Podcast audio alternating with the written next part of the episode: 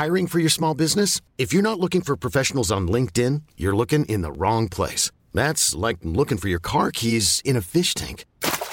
LinkedIn helps you hire professionals you can't find anywhere else, even those who aren't actively searching for a new job but might be open to the perfect role. In a given month, over 70% of LinkedIn users don't even visit other leading job sites. So start looking in the right place. With LinkedIn, you can hire professionals like a professional. Post your free job on linkedin.com slash achieve today. Hey, it's Ryan Reynolds, and I'm here with Keith, co-star of my upcoming film, If, only in theaters May 17th. Do you want to tell people the big news?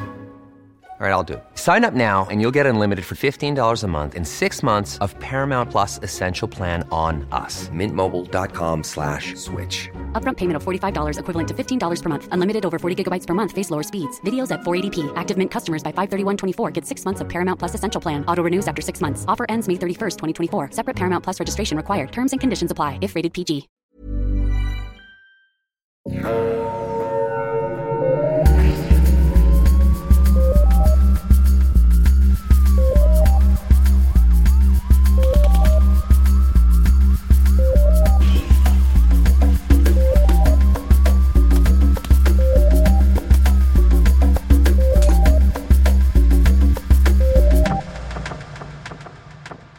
Bonjour tout le monde, bienvenue à Un peu de crime dans ton café, le podcast où on jase de crime en prenant un café entre amis. Je suis Audrey, je serai votre animatrice aujourd'hui et bien entendu, vous l'aurez deviné, je suis accompagnée de ma chère partner, Catherine. Comment ça va, Catherine? Bonjour, ça va bien, bienvenue à notre émission. T'as décidé que c'était ta voix aujourd'hui? Oui. je vais. Tu sais, c'est plate, je fais juste dire ah, allô, ça va bien? Ok, je voulais, c'est ça. J'ai essayé de jazz it up un peu? Bon. Pour qu'on mette un petit peu de- d'action. qu'on mette un peu de, de calembour. Non, c'est pas ça. De cabotinage dans notre café. Voilà. Voilà. Alors, Yay! moi, je vais mieux, même si tu me l'as pas demandé. Oh oui, excuse-moi, c'est vrai. Excuse-moi, j'ai oublié le segue vers le- notre annonce importante. Comment ça va, Audrey? Ah, ça, va mieux? Ça va mieux. Mm. Euh, je vous explique, euh, chers auditoristes. Il y a, là, on enregistre au début du mois de juillet, mais il y a Yes. environ trois semaines de ça, mon conjoint et moi, après deux ans d'avoir été des model citizens qui restaient à la maison, qui jouaient aux cartes et qui buvaient du café, qui allaient prendre leur vaccin avec leur t-shirt I Heart Louis Pasteur, Mhm. on s'est fait rattraper par la COVID dans un Canadian Tire en allant acheter des bacs à fleurs. Mais je pense que ça veut pas dire que t'es pas un model citizen. Là. Faut, dire, faut dire ça tout de suite. Là. Ça arrive aux meilleurs d'entre nous de pogner la COVID. Ben oui, c'est la COVID. Elle nous a rattrapés dans un bac à fleurs au Canadian Tire. Mhm. Et euh, on a été euh, on a été un petit peu malade. Moi, j'ai eu la COVID courte, mon conjoint la COVID longue. Ça y apprendra à être roux. Euh, mais maintenant, on va mieux. C'est ça qui arrive quand t'as pas d'âme. Voilà. Mais euh, voilà! voilà. Mais maintenant, on va mieux. Euh, je je m'excuse à l'avance si ma voix. Regarde, c'est moi qui, Là, c'est moi Catherine qui a la qui COVID. me racle la- Non! Non, j'ai non, donné moi, la COVID à Catherine à travers Zoom. Non! Non, ça va, ça va. Alors, euh, je vais mieux. Je m'excuse à l'avance si euh, ma voix est un peu plus éraillée que d'habitude, mais ça va mieux. Je vais continuer de porter Ouais. vos masques puis de laver vos mains. People, euh, la Ouais. COVID, c'est pas fini. Ce n'est pas fini. Mais je la comprends pas parce que tu me contais hors d'onde que ta mère disait que ta voix était différente, mais moi je trouve que ta voix est pareille comme avant. Fait que, euh, chers auditeurs, chères auditrices, si vous trouvez que la voix d'Audrey est pareille comme avant, vous devriez nous le dire pour qu'on puisse passer le message à la mère à Audrey. Je n'ai pas commencé à fumer euh, 12 paquets de cigarettes par jour, inquiétez-vous pas. Mais t'es vraiment loin de sonner comme ça, là. Je veux dire, c'est pas euh, Dan Bigra ton affaire? Ni plus ni moins. ni plus ni moins que Dan, ce cher Dan. Trois petits cochons qui s'en allaient. Trois petits cochons de lait. La tonne qui a marqué mon enfance. Oh. Ma soeur avait fait une, une routine de danse là-dessus quand on avait genre. Je sais pas, c'est quand que ça a sorti cette histoire-là. Je devais avoir 10 ans, puis ma soeur 8, là. Mais en tout cas, voilà. Ça a marqué mon enfance. Oh, wow. Wow! Oh, je, sais, les- je suis sûre que tout le monde est vraiment content pour cette anecdote. La routine, les routines de ballet jazz, euh, c'est tellement funky. Sur ce ton-là de, de Dan Bigra, encore plus, vous pouvez vous imaginer. C'est Wild de Candiac. Ça en passe des affaires au centre communautaire. Centre des loisirs. Ah, le centre des loisirs. Ben, je peux confirmer qu'à Saint-Hubert aussi, euh, c'était pas mal la même chose. Nice. Alors, avant Oui. de nous lancer dans une histoire Non. de crime, nous allons. Ouais, le, le crime a le dos large dans mon histoire, on va dire ça. C'est plus euh, un- une histoire euh, de, de procès, disons. De grand procès! Oui, Daniel Prou va être Oh. à l'écoute. Daniel. Mais non, il nous écoute jamais. Ouais. Comme Babine. Ah, mon qui est bête. Ah! Je veux dire, il y a personne qui nous écoute sauf vous autres. Merci. Merci de nous écouter, excusez. Alors, chers auditeurs qui nous écoutez et qui n'êtes pas Babine, ah! on a un café à vous recommander. Et c'est un café qui est un petit peu spécial.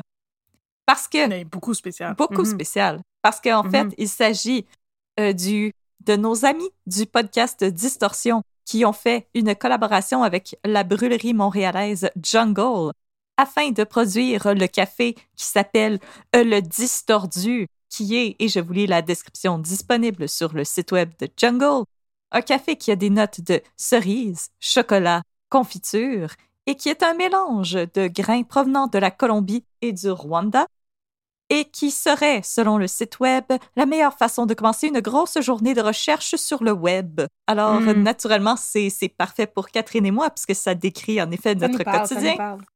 Mhm.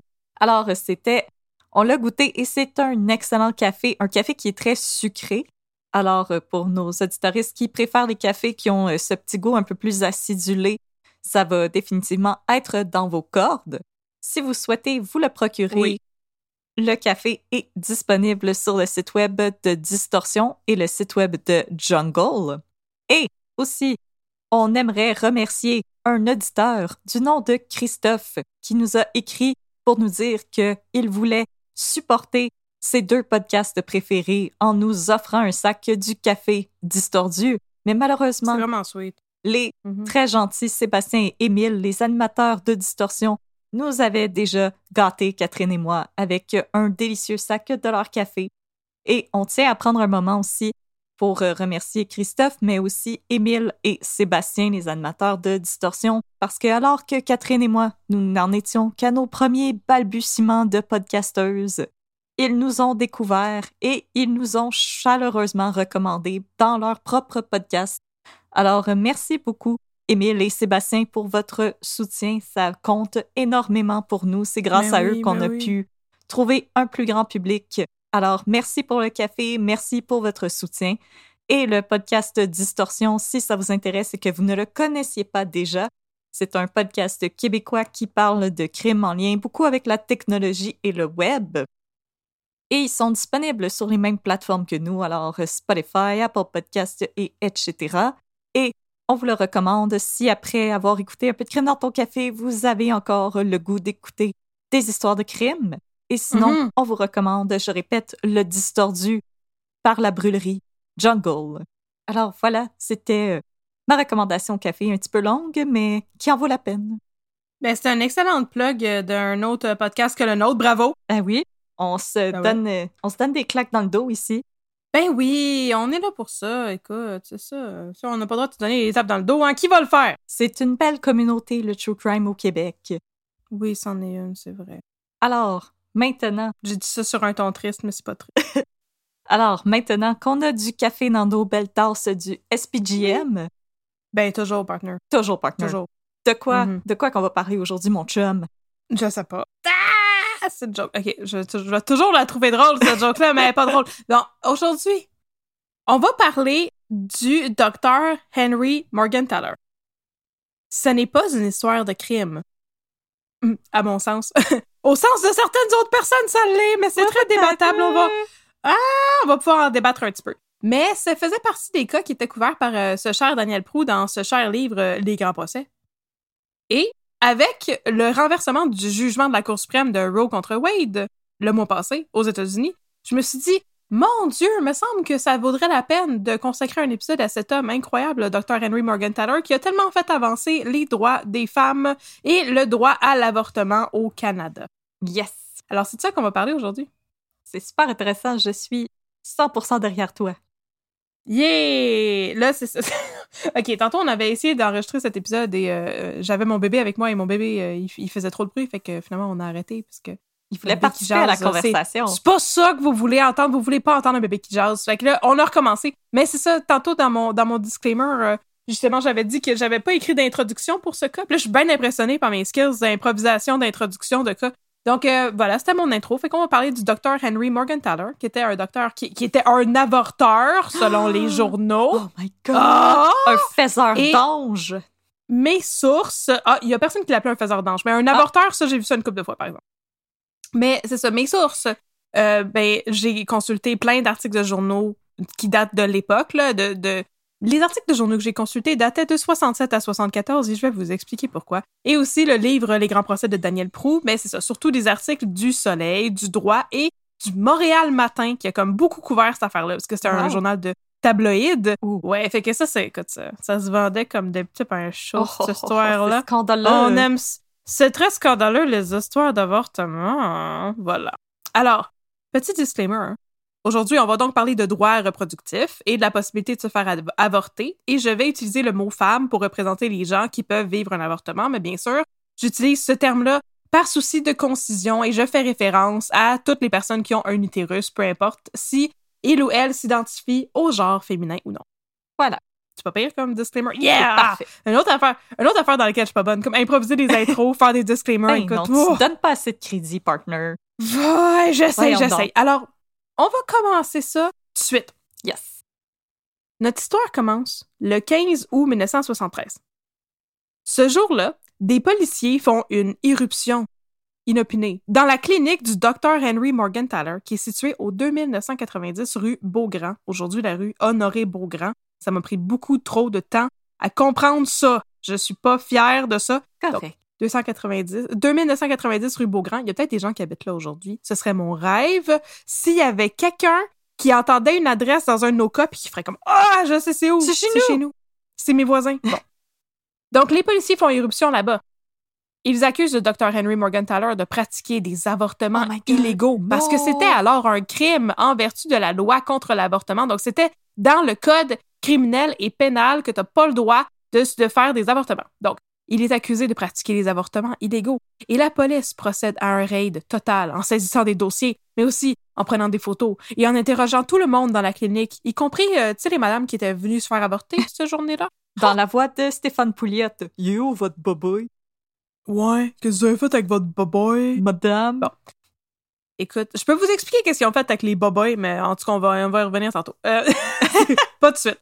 Mais donc, il procède aussi à l'arrestation du docteur Morgenthaler. Puis je sais pas pourquoi, il y a comme des photographes qui étaient là, puis tout ça, là, ça a été photographié. Si vous cherchez son nom sur le site de la BANQ, euh, l'entrée en photo du 15 août 1973, c'est des photos de son arrestation. C'est incroyable. là. On peut voir ça. Là, c'est... Je sais pas pourquoi que c'était là. Voilà. Écoute, Donc- euh, Slow News Day. Écoute, c'était pas tant Slow News Day parce que, en fait, le docteur Henry Morgenthaler, il était déjà très connu. puis C'est une figure controversée qui était présente sur la scène comme public montréalaise depuis maintenant environ cinq ans, en raison, vous l'aurez sans doute compris, de ses opinions controversées par rapport au droit à l'avortement. Quoi? Parce que lui pensait que c'était un droit fondamental et que les femmes devraient avoir le droit de se faire avorter. Les femmes, tes droits? Ben voyons donc. Ben, qu'est-ce que c'est ça? Là, la prochaine C'est quoi la prochaine- On est des personnes. Ouais, c'est ça. Voyons donc. Mais c'est effrayant. Maudit. Déjà qu'on leur a donné le droit de vote, ils devraient bien se taire Ouais. et être contents. Déjà Bon. qu'au Québec, on est les derniers à avoir donné le droit de vote de femmes non tailleuses. Hey, c'est hallucinant, pareil, quand on y pense. Hein. 1940. Ça a pas d'allure. En tout cas, hey, Mais, euh, fun fact-. Les femmes, Ouh. on avait le droit de Mhm. voter, mais pas si euh, vous étiez asiatique, Ben oui, parce que je veux dire. euh, parce que c'est ça. pour- parce que pourquoi pas? Hein? Je veux dire, c'est tellement arbitraire, ces affaires-là. Mais pourquoi pas? Hein? Pourquoi pas mettre des clauses random comme ça qui sont basées sur absolument rien? Puis je suis sûre que vous allez être encore plus surpris quand je vais vous dire que les femmes avaient le droit de voter, mais pas les personnes des Premières Nations. Ah, je suis pas surprise. Entends-tu le son de tout le monde qui tombe en bas de sa chaise? Oui, je, je, j'ai. euh, euh, je- Hey. Ma petite calotte surprise, là. Je vais aller la Elle s'en vient pas mal usée. oui, c'est ça. Elle s'en vient pas mal usée par les temps qui courent. Mais oui, euh, Québec, loin, loin, loin derrière le Manitoba pour donner le droit de vote aux femmes. Très, très loin. Ça, c'est quand même pas tout à notre honneur, on va s'entendre Oh là-dessus. que non. Mais qui est donc le docteur Henry Morgenthaler? Et qu'est-ce qui l'a mené vers cette clinique du 2990 rue Beaugrand dans Montréal-Est, dans l'arrondissement Mercier-Hochelaga-Maisonneuve? Qui Hein? est-il? Hein? Hein? Hein? Qui est-il? Ce maudit Tom qui veut nous donner des droits. Maudit Tom qui nous dit tout le temps quoi faire. Ouais. Bon, c'est un immigrant polonais. Donc, Henry Morgenthaler est né Hennek ou Henjek, ça dépend des sources. Il est né, donc, son nom de famille, c'était le même. Il est- mais son prénom était Hennek ou Henjek et il l'a comme, euh, pas occidentalisé, mais comme anglicisé, là, quand il est arrivé euh, au Canada. Mais donc, il est né à Łódź, en Pologne. Je suis allée écouter la prononciation de la ville. Donc, c'est la ville qui s'écrit euh, L-O-D-Z, mais ça se prononce Łódź. Oh. Et euh, Hey, savais-tu ça? C'est effrayant? non, Fait que il est, il est la- né le 19 mars 1923. la oui. Pologne, ce pays tellement cool pour les droits des femmes et les droits à l'avortement. Comme ils sont vraiment super open là-dessus. Ouais, ça. Il y a, full euh, pas eu ouais. une grève générale des femmes à cause de ça, a une couple d'années. Ben non, non, non, non, non, pas partout, pas partout. Mais anyway, c'était bien après son temps. Fait que y a rien à voir là-dedans. Donc, ce cher euh, Hennek Morgenthaler, né à Łódź, il est d'origine juive. Là, on- si on peut mettre notre chapeau surpris. Alors, en 1940, sa vie est complètement bouleversée lorsque les nazis établissent le ghetto de Łódź, qui était un des premiers ghettos juifs dans la Deuxième Guerre mondiale. Oh. Mais qu'est-ce que c'est le ghetto de Łódź? Je suis allée faire des recherches là-dessus parce que je ne savais pas c'était quoi. Puis je me disais, je peux pas juste dire, il, est, il a vécu là-dedans. Puis là, vous vous mettez en tête, euh, je sais pas, genre, euh, le, le- le ghetto à Détroit. La Je liste sais pas. Le gâteau en Détroit. Non, mais tu sais, je me disais, voyons, le, Le monde n'aura pas une idée de à quoi ça ressemble. Je, je pense que c'est pas le même ghetto. C'est non, exactement, c'est pas le même ghetto. Fait que je suis pas historienne de la Deuxième Guerre mondiale, mais je suis allée, tu sais, me renseigner un petit peu, puis j'essaie de vous expliquer ça euh, dans, dans des termes que j'ai réussi à Je comprendre. suis Donc, pas euh, trigger de la. Deuxième Guerre mondiale, je ne suis pas un papa de plus de 40 ans. Non, absolument pas. Puis c'est un peu, c'est un peu étrange que je veux dire que j'ai, je dis ça ici parce que j'ai aussi décidé de vous parler dans un épisode futur euh, de la présence des nazis à l'île d'Anticosti pendant la deuxième guerre mondiale. On fait que je suis en l'annonce train en de devenir une historienne. On vous l'annonce en primaire. Je suis en train de devenir une historienne de la deuxième guerre mondiale. Mais donc, trigger warning pour euh, antisémitisme. Je pense que vous vous en doutez un petit peu, cause euh, hashtag Holocauste. Donc, euh, l'idée du ghetto, c'était de déménager toute la population non juive à un tel endroit, puis toute la population juive à un tel autre endroit, puis de graduellement enlever tous les droits humains aux personnes juives. C'est ça. Fait que c'est vraiment pas chill. Nope. Voilà. Donc, à partir de 1940, donc quand euh, notre cher Hennek Morgenthaler a 17 ans, ben, je veux dire, il, vit dans le ghetto de Woods, là. Puis euh, eux autres là-bas, ils ont, à partir de de de, de de de de de de 42. Bon, à partir de 1940, quand le ghetto est établi, il y a déjà des radios, des postes de radio secrets, où est-ce que par, par l'entremise desquels les gens qui vivent dans, oui, les pirate radio, les gens qui vivent dans le ghetto se renseignent sur ce qui se passe à l'extérieur puis sur les avancées alliées, tu sais, pendant la guerre. Et à partir de 42, ben, les gens sont au courant qu'il existe des camps de travail. Dans ce temps-là, on savait pas nécessairement que c'était des camps d'extermination, mais, tu sais, ils sont au courant que ça existe. Alors, en 1944, euh, lorsqu'il est envoyé à Auschwitz, Henry Morgenthaler, il est au courant de ce qui va se passer puis il pense que sa mort est imminente. Oh my god. OK, on Il est envoyé là. à Auschwitz. Oui, je sais, je sais. Il est envoyé à Auschwitz avec sa mère et son frère. Malheureusement, sa mère ne va pas s'en tirer. Mais Henry Morgenthaler et euh, son frère Abraham vont survivre. Ils vont passer seulement quelques jours à Auschwitz et ensuite être envoyés dans le camp de Dachau, près de Munich. Ma prononciation de l'allemand, elle est terrible, je, le sais. On s'excuse à nos auditoristes de langue germanophone.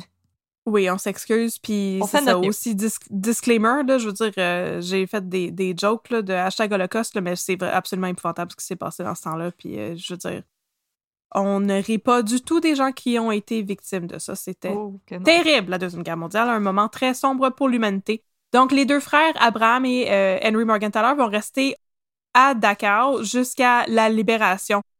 Euh, et les deux vont survivre. Après la guerre, Abraham, le frère de Henry Morgenthaler, il émigre aux États-Unis et quelques années plus tard, euh, Henry commence lui des études en médecine. J'ai lu quelque part qu'il avait commencé ses études en médecine en Allemagne, ce que je trouve qui est bizarre comme choix. Je vais rester ici euh, avec les gens qui m'ont traité comme un moins que rien. C'est weird, hein? Mais en tout cas, il va commencer ça possiblement en Allemagne, mais il va les continuer assurément en Belgique. C'est là qu'il va rencontrer sa femme, qui s'appelait euh, Chaba Rosenfarb. Oh. Et avec sa femme, il va émigrer à Montréal en 1950 et compléter ses études en médecine à l'université de Montréal. Bon Il choix. va obtenir Bon son choix. doctorat en médecine en 1953. Quand même, hein? Je veux dire, il n'y avait Bon pas l'UQAM dans ce temps-là. Anyway, il n'y aurait pas pu choisir ça. Ben, Fait je suis étonnée qu'il n'ait pas été à McGill, en fait, mais euh, Je- Oui, je sais pas trop pourquoi. Je, je sais pas trop pourquoi, mais il parlait très bien français, là. et, euh, mais c'est Donc, en tout cas, Il était peut-être justement plus francophile, donc. euh, c'est possible, c'est possible. Ben, surtout qu'il avait étudié une partie en Belgique, ils sont Ah, ben francophones oui, dans une grande partie de la Belgique aussi. Donc, il a obtenu son doctorat en 1953, puis a commencé deux ans plus tard sa pratique de médecine dans Montréal-Est, euh, où il faisait alors de la médecine générale. Donc, il fait de la médecine familiale, là, tu sais, bon, c'est un médecin généraliste. À partir de 1967, Henry Morgenthaler entre pour la première fois sur la scène publique et commence à faire du lobbyisme pour le droit à l'avortement. Il se présente devant Oh, un c'est comité de la Chambre des communes. 1967! Mais c'est mais comme, comme disait. Beau Dommage, c'était l'année de l'amour, c'était l'année de l'expo. Ben c'est ça, c'est je veux dire. euh, Ah, ben oui, c'était l'année de l'expo. Ah. Ben oui, il était tôt, pas mais en même de temps. café, moi, là. Donc, Ah! Il se présente devant un comité de la Chambre des communes sur la santé en octobre 1967. Là-bas, il va euh, tenir comme argument que l'avortement enfreint le droit des familles et force les couples qui ne veulent pas d'enfants à les subir. Je paraphrase ce qu'il a dit, c'était relaté dans un article du journal Le Droit. Il fait ces affirmations-là devant la Chambre des communes au nom d'une société qui s'appelle la Humanist Fellowship of Montreal. Et il avait été invité à parler devant la Chambre des communes parce que celle-ci tenait une consultation, puisque le ministre de la Justice, notre cher Pierre Elliott Trudeau, venait de proposer une réforme de la loi qui s'appelait le projet de loi Omnibus et qui avait comme but de réformer le code criminel. Et donc, eux autres, ils voulaient justement, euh, tu sais, voyons, ils voulaient euh, rendre plus manifeste, mettons, le, le, le, le, la charge criminelle de l'avortement, puis criminaliser ça davantage. Oh, davantage. Oui, oui, c'est ça qu'il visait dans son projet Omnibus. Ça rendait... Mange la chenoute, pète! Mange la chenoute! C'est parce que là, c'est très controversé comme argument, parce qu'en fait, ce que son projet de loi voulait faire, c'était rendre l'avortement légal, mais selon certains critères qui sont vraiment très, très, très limitatifs. Selon le docteur Morgan Thaler et aussi selon euh, moi. OK, les critères, c'était... Les deux premiers sont pas super, mais le troisième, on va attacher notre truc. Il faut que les avortements soient euh, réalisés dans un hôpital. Parfait, oui, OK. Oui, d'accord. que ce soit approuvé par un comité de médecins, mais que ce soit réalisé seulement s'il y a un danger pour la vie de la femme. Ouais, non, pas d'accord. Pas d'accord! Fait que s'il y, y a un danger pour la vie du bébé euh, ou qu'il y a euh, des lourds handicaps ou qu'il y a des problèmes avec... C'est le temps de, du, du euh, thalidomide, là, le médicament qui faisait des bébés Ouais, avec ouais, des ouais. déformations. Là. Bon, c'est ça. Des difformités, pas des déformations. Ça, pas sûr que ça veut dire déformation. mais donc, c'est ça. Donc, c'est- il y a un contexte, puis ils sont comme, OK, on va rendre l'avortement légal, mais c'est juste ces paramètres-là. Dans, dans, dans ce cadre-là, ça va être légal. Puis pour tout le reste, s'il y a des pratiques d'avortement, ben, c'est criminalisé. Puis le docteur Morgan Thaler, il s'oppose à ça. Bon. Donc, Moi aussi, moi aussi. Ouais, toi aussi, toi aussi. C'est parce que l'affaire, c'est qu'avec des critères comme ça, le, le, le droit de procéder ou non à un avortement est à la discrétion des hôpitaux, puis ça rend l'avortement très, très peu accessible. En fait, selon Henry Morgan Thaler, c'est ça qui explique à la Chambre des communes, il y aurait 100 000 avortements illégaux pratiqués chaque année. C'est beaucoup. C'est beaucoup. Et ces avortements-là résulteraient en 800 morts de femmes annuellement. Oh, oh my god. et aussi en plusieurs cas de stérilité qui découlent d'infections comme conséquence des mauvaises opérations d'avortement. Mhm. Donc, d'avoir des balises qui sont aussi serrées, puis tu sais, de, de tenir la laisse aussi courte à l'avortement, ce que ça donne, c'est des dérives, puis justement des avortements illégaux, puis c'est dangereux pour la santé des femmes. C'est ça son argument. Ben, c'est ça, puis la décision repose toujours pas du côté des femmes, là. c'est tout dans les mains des médecins. Puis comme vous, madame, vous allez vous asseoir dans un coin en attendant que nous autres on prenne une décision, là, c'est pas... euh, Oui, c'est ça. Puis, tu sais, c'est. On, on, on pourrait, vous pourriez être éligible à l'avortement s'il y a un danger pour votre vie, mais par exemple, s'il y a un danger pour votre santé mentale, ça, on s'en fout un peu parce qu'on est en 1967. Puis Tu sais? Condition de vie en tant que telle, là, je veux dire, euh, si, euh, Ouais. si tu vis déjà dans une situation précaire, euh, ben deal with it, madame, euh, t'es pas en danger de mort, fait que deal with it. Mais je veux dire, en même temps, vivre dans une situation de précarité puis avoir un enfant, ça peut provoquer un certain danger pour la santé, puis je veux dire, à l'extrême, un, un danger oui. de mort. là. Je veux dire, c'est toutes des choses à considérer. Puis, je veux dire, euh, on parle même pas des. On parle même pas des viols. Non. On parle même pas des femmes qui se font laisser par leur conjoint puis qui De tout à coup auraient l'inceste. tout ce fardeau-là. On parle pas de l'inceste, non? En tout cas. Fait effectivement, tu sais, le projet de loi Omnibus, là, c'est vraiment euh, pas mal bancal en ce qui a trait à l'avortement. Fait que le docteur Henry Morgan Taylor est là pour parler au nom de la Fellowship humaniste de Montréal. Et de raisonner pète. Je trouve ça incroyable. Il, il paraît que euh, dans le temps, c'est ça, la plupart des avortements illégaux étaient l'apanage des charlatans et non pas des médecins qui décidaient de faire des avortements illégaux. Par exemple, il y avait un épicier du nom de Henri Gauthier qui pratiquait apparemment des avortements dans le backstore de son épicerie. Non, non, non, non, non, monsieur, non. Je sais pas si ça vous euh, ça vous met une belle image en tête là, t'as un étal de boucher, puis là tu nettoies ça un petit peu puis euh... hey, non mais c'était épouvantable Ben, comme ça idée. me rappelle euh, As I Lay Dying de William Faulkner, Ouais. qui a une scène d'avortement dans le backstore d'un magasin général. Ouais, c'est ça qui arrive quand on criminalise l'avortement. C'est ça qui arrive. Mais euh, bon, As I Lay Dying, ça se passe au 19e et non au 20e siècle. ouais, mais c'est pas grave. C'est pas grave, femme, arrête de parler. C'est pas grave, on a eu le vote en 1940. Hey, hey, tu peux venir chercher ton steak haché puis te faire avorter. Les deux en même temps. Hey, talk about te joindre l'utile à la grève. tu viens faire ta grosserie. Oh boy, tu fais toutes les commissions en te même fais temps. désengrosser Hein? en faisant ta grosserie. Wow. Excusez, je pense que ça commence à être trop vulgaire, je vais arrêter. ouais, mais je veux dire, euh, je pense qu'à ce stade-ci, le monde, ils savent dans quoi ils s'embarquent, là. Ils ont vu la thématique de l'épisode. Fait que là, OK, ce que Henry Morgan Tatter et la, la, la, la congrégation humaniste, le Humanist Fellowship, Je vois juste du monde propose- avec genre des grands, euh, Ah! des grandes jaquettes puis des médaillons. Moi, je, je vois du monde qui sont comme habillés comme Aristote. Ils sont Oui. comme en toga. Ils sont comme Mm. ah bon.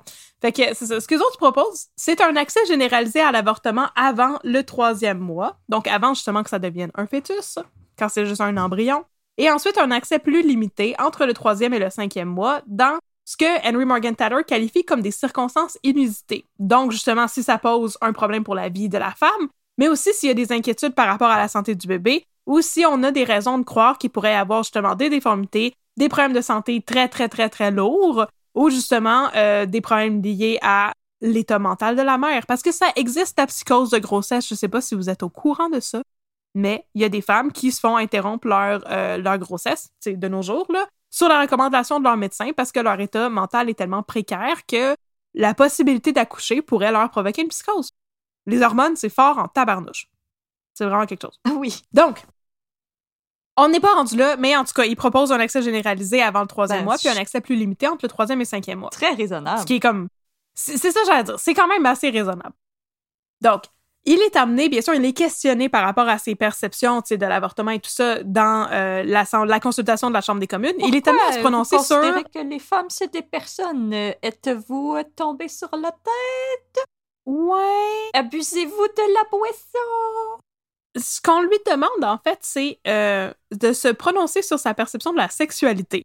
Fait qu'on lui demande, tu sais, le sexe, là, OK? C'est censé juste servir à la procréation? Puis il dit, ben non. Il dit, ça sert à la procréation, mais aussi ça euh, donne du plaisir aux gens, tu sais?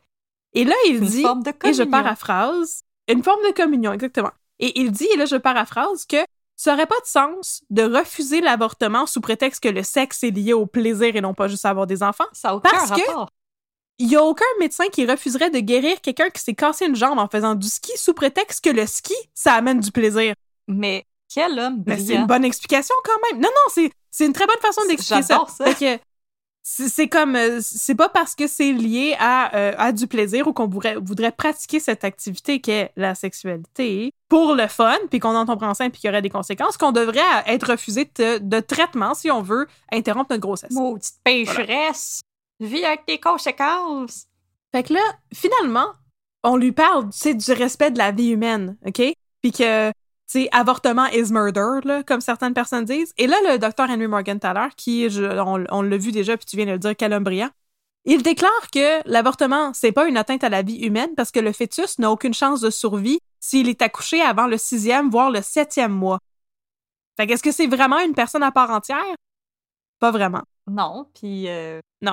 Je veux dire, la pension alimentaire, ça commence pas pendant qu'il est dans le ventre. Ça commence quand il est dans le monde. Voilà. Exactement. Fait que, bien sûr, les positions d'Henry Morgenthaler sont loin de faire l'unanimité, puisqu'elles ne font toujours pas l'unanimité aujourd'hui. Vous pouvez vous imaginer à quoi ça ressemblait en 1967? Oui, parce que tu le- tu l'avais mentionné dans notre première version de l'introduction, euh, mais pas dans, dans celle-ci, qu'on veut nommer un parc en l'honneur du euh, docteur Morgenthaler et qu'il y a une pétition qui circule présentement pour que ça n'arrive pas et que le nombre de signatures est un petit peu aberrant. Il y a plusieurs pétitions qui circulent. C'est très aberrant. Puis je vais vous en reparler en conclusion, juste pour que la conclusion soit vraiment triste. Puis après, je vais vous Bon. dire quelque chose de plus euh, heartwarming. Puis après, il va y avoir les deux minutes de babine pour sur le piton. Ah oui, oui, on va correct, correct, correct, correct. Donc, c'est ça. Ces positions sont loin de faire l'unanimité. Si celui-ci milite pour le droit à l'avortement, il y a de nombreuses autres personnes, y compris une trolley de femmes, qui militent pour le contraire, un petit peu comme aujourd'hui, en prétextant, comme nous le savons très bien, que l'avortement est un meurtre. C'est ça. On- On va, on va se passer de commenter ici, mais Je veux dire que nous ne le savons yeux. pas. C'était un sarcasme. C'était, on, on sait pas que l'avortement est un meurtre. euh, C'était sarcastique. Suite à son passage à la Chambre des communes, qui est documenté euh, at large dans les journaux, les femmes commencent à se présenter de plus en plus fréquemment à la clinique de médecine familiale de Henry Morgenthaler pour demander à avoir un avortement. Et après, retourner sur le picket line. Ben oui, tu sais, dans, dans certains cas, effectivement. On dirait qu'un mouvement s'amorce, un mouvement vers le progrès et le droit des personnes, mais néanmoins, les choses ne bougent pas assez vite. En 1969, Henry Morgenthaler se prononce devant un groupe de débat à Toronto pour euh, réitérer que les réformes proposées par le, Bill Omnibus de Pierre Elliott Trudeau, même si elles ont été modifiées depuis sa première déclaration en 67, elles sont encore trop minimes et qui s'apprendrait de réformes beaucoup plus considérables pour rendre l'avortement disponible pour toutes les personnes qui en ont besoin. Puis à partir de la même année, Henry Morgenthaler décide d'abandonner la médecine familiale pour se concentrer principalement sur la planification familiale, donc faire des vasectomies, la distribution de contraceptifs même aux femmes célibataires et procéder à des avortements illégaux. Je tiens à dire, le- la vasectomie, Oui. c'est une Oui. procédure tellement simple et tellement rapide. En plus d'être réversible. Quand même, hein? Et qui n'a pas vraiment de conséquences sur euh, tes hormones ou euh, des affaires comme ça, comme euh, les contraceptifs pour les femmes euh, en ont souvent. Voilà. Voilà. C'était ma minute là- controversée. C'est- tout un épisode controversé, là. Écoute. Donc, Ah. il, il décide de se consacrer uniquement à, justement, faire des avortements illégaux et tout, en, en 69, et ça prend pas longtemps pour qu'il y ait euh, des premières procédures judiciaires qui sont intentées contre lui. En fait, le 6 juin 1970, des accusations d'avortement illégal sont officiellement portées pour la première fois contre Henry Morgenthaler pour avoir pratiqué un avortement et conspiré comme tel. C'est ça la- les charges. Conspiré. Son enquête préliminaire s'ouvre le 12 juin 1970 et pour protester contre ces procédures légales, des manifestations s'organisent dès le lendemain. Alors, le 13 juin 70, manifestation d'environ 300 femmes devant le palais de justice de Montréal, qui est documentée par le Montréal Matin. Alors, voici un des extraits de l'article du Montréal Matin. Si vous aviez envie de pogner les nerfs, ça va commencer maintenant. OK. Je vais tout vous lire ça, c'est magnifique. Un détachement de policiers de la Sûreté du Québec défendait hier le palais de justice de Montréal pour prévenir toute invasion. On craignait des manifestations, et en effet, on vit une troupe s'avancer en rang serré vers le palais. Mais c'était une troupe de femmes. Quelques... C'est juste des femmes. Hein. On leur a Le mais était pas nécessaire. Le mais était pas nécessaire dans cette phrase-là, mais c'était une troupe de femmes. Donc, quelques 300 suffragettes s'avançaient en provenance de la place Vauclin sur la rue Notre-Dame. Mais ce fut une manifestation tacite et sans incident. Pourquoi cette manifestation du sexe faible, parenthèse, c'est bien le cas de le dire? Mange la merde!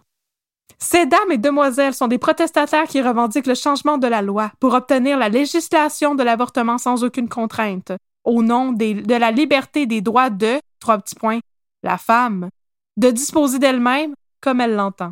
Fin de la citation. Quel point de vue controversé. Fait qu'il y a eu une manifestation, mais fallait pas s'inquiéter parce que c'était juste euh, 300 madames qui ont pogné une heure avec des jupons, là. C'était juste une gang d'hystériques. Ma maudite gang! Bon. Fait que, anyway, le docteur Henry Morgenthaler est libéré sous cautionnement et sous condition. Sa caution est de 5000 dollars. Et là, le 15 juin, une délégation de l'association humaniste, là, le fellowship humaniste, là, obtient une rencontre en avec, le, avec euh, Pierre-Éliott Trudeau, Les messieurs en robe. Les messieurs en robe. Ils obtiennent une rencontre avec Pierre-Éliott Trudeau, le ministre de la Justice, pour discuter des lois contre l'avortement, puis essayer de justement faire changer la loi, surtout à la lumière de l'arrestation de Henry Morgenthaler. Mais ça ne débouchera pas parce que, ben, les procédures euh, légales vont aller de l'avant.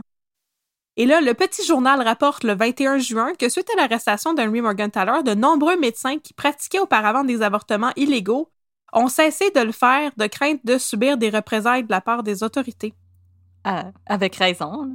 Ouais, c'est ça. Mais parallèlement à ça, la presse rapporte qu'une centaine de médecins ont décidé de déclarer sur la place publique faire aussi des avortements dans le but de faire avancer la cause et légaliser l'avortement, tout ça en soutien à Morgan Thaler qui doit subir son procès à l'automne 1970. Fait on a d'un côté un mouvement de gens qui vont être échaudés par le fait qu'Henry Morgan Thaler est arrêté, puis d'autres qui décident de se prononcer publiquement pour le soutenir, pour voir si ça va faire avancer les choses.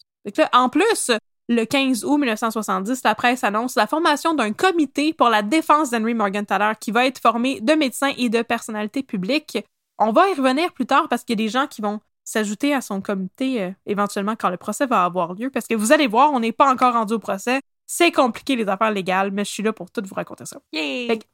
Le but du comité de la défense de Henry Morgenthaler, c'est bien sûr le retrait de toutes les accusations qui pèsent contre lui et aussi la radiation de l'avortement du Code pénal canadien. Final, bâton. Voilà. Bon. On veut plus Et là, tout à coup. Non. Et de tout à coup, les procédures judiciaires entamées contre Morgan Thaler sont suspendues. Le juge, l'honorable Maurice Fauteux, qui préside Fauteux? l'enquête préliminaire. Ouais, c'est ça son nom. Fauteux. Ah, photo, excusez. E-A-U-X. Bon, en tout cas. Fait que l'honorable Fauteux Photo, qui préside l'enquête préliminaire, se prononce et déclare qu'il a assez de preuves pour procéder, mais l'avocat de Morgan Thaler, qui s'appelait Maître Claude Armand Shepard, demande un bref de certiorari.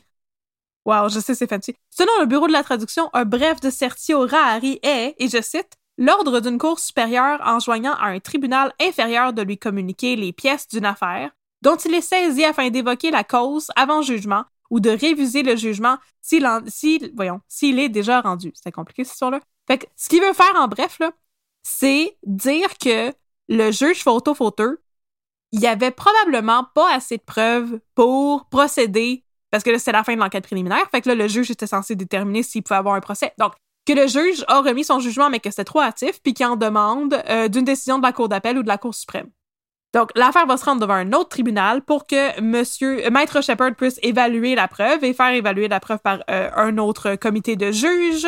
Et selon le devoir, en 1971, Maître Shepard aurait demandé ça parce que, vu que l'histoire suscitait un grand engouement de la part du public, et surtout du sexe faible, on l'a vu dans le Montréal Ben Matin. oui, c'est parce qu'on lit des petits magazines en prenant notre petit café pendant que notre souper est Mm. cuit. Ouais, c'est ça. Fait que vu que ça suscitait un grand engouement de la part du public, puis que c'était euh, documenté dans les journaux euh, à outrance, là, le juge aurait demandé à ce que les procédures de l'enquête préliminaire se déroulent en huis clos pour protéger l'identité des patientes de Morgan Thaler. Puis à cause de ça, ben, Maître Shepard veut savoir si euh, les procédures ont, ont bien été réalisées, tu sais, comme il faut, et qu'il n'y a pas eu de problème, il n'a pas abusé de ses pouvoirs en agissant de la sorte. Mais c'est surtout une stratégie pour faire bretter le procès. Ce qui va fonctionner parce que ça va prendre un total de 17 mois à la cour d'appel pour rendre un jugement. Seigneur. Il juge que toutes les procédures ont été réalisées comme il faut, donc on peut aller de l'avant avec la poursuite. Fait que là, les procédures vont reprendre en octobre 71, mais ils vont être de nouveau arrêtés parce que Maître Shepard est un professionnel du brettage de procès et il va demander un nouveau bref, mais cette fois-ci de prohibition. Fait que là, ce qu'il lui demande, c'est qu'il a fait juger ça par, mettons, la cour d'appel, mais là, il veut que ce soit jugé par la Cour suprême. On veut l'avis de tout le monde, là. Ça me prend des opinions, là. On veut l'avis de tout le monde. Et lui veut, vraiment, là, il s'acharne pour essayer de, de, de démontrer qu'il y a quelque chose de non constitutionnel dans la manière dont le juge a de- euh, rendu son jugement par rapport à l'enquête préliminaire, OK? Puis là, la preuve contre Henry Morgenthaler a été amassée de manière inconstitutionnelle, puis c'était épouvantable. Fait que là, on va halter les procédures, puis en tout cas, cet avocat-là, il est vraiment bon. J'aimerais ça qu'il me défende, parce que il réussit à faire bretter le, le procès pendant encore, je pense que c'est 12 mois. Seigneur! Ça fait deux ans!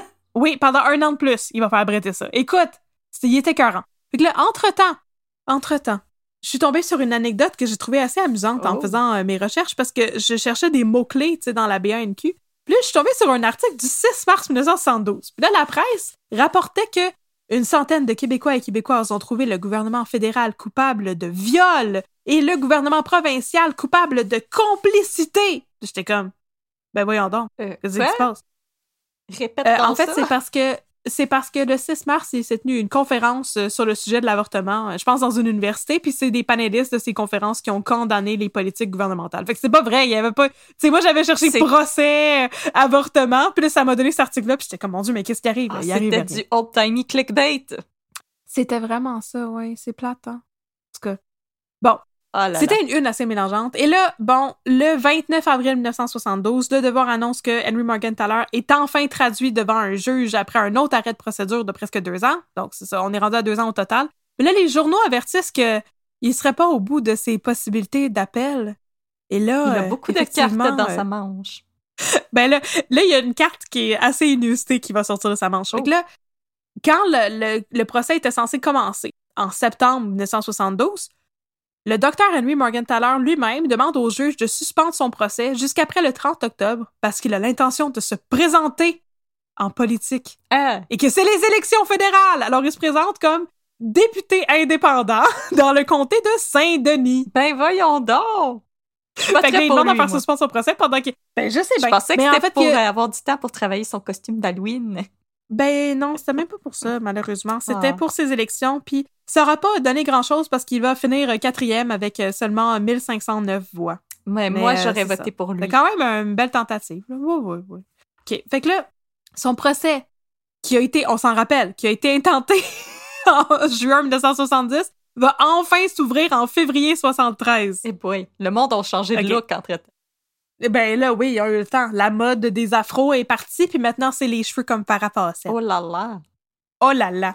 Fait que là, il y a des embûches pour la couronne dès le début parce que les deux premiers témoins qui sont appelés à la barre, qui sont des jeunes femmes qui auraient apparemment euh, eu des reçu des avortements de la part du docteur Henry Des maudites C'est pas même contre ça, coucheuses. mais- C'est ça, les deux, les deux coucheuses appelées à la barre sont incapables d'identifier le docteur Morgenthaler comme étant celui qui a pratiqué les avortements. Ouais, tu sais pas c'est qui? Mais je suis pas sûre que je le reconnais, là. J'avais un sac en là, à ce moment-là.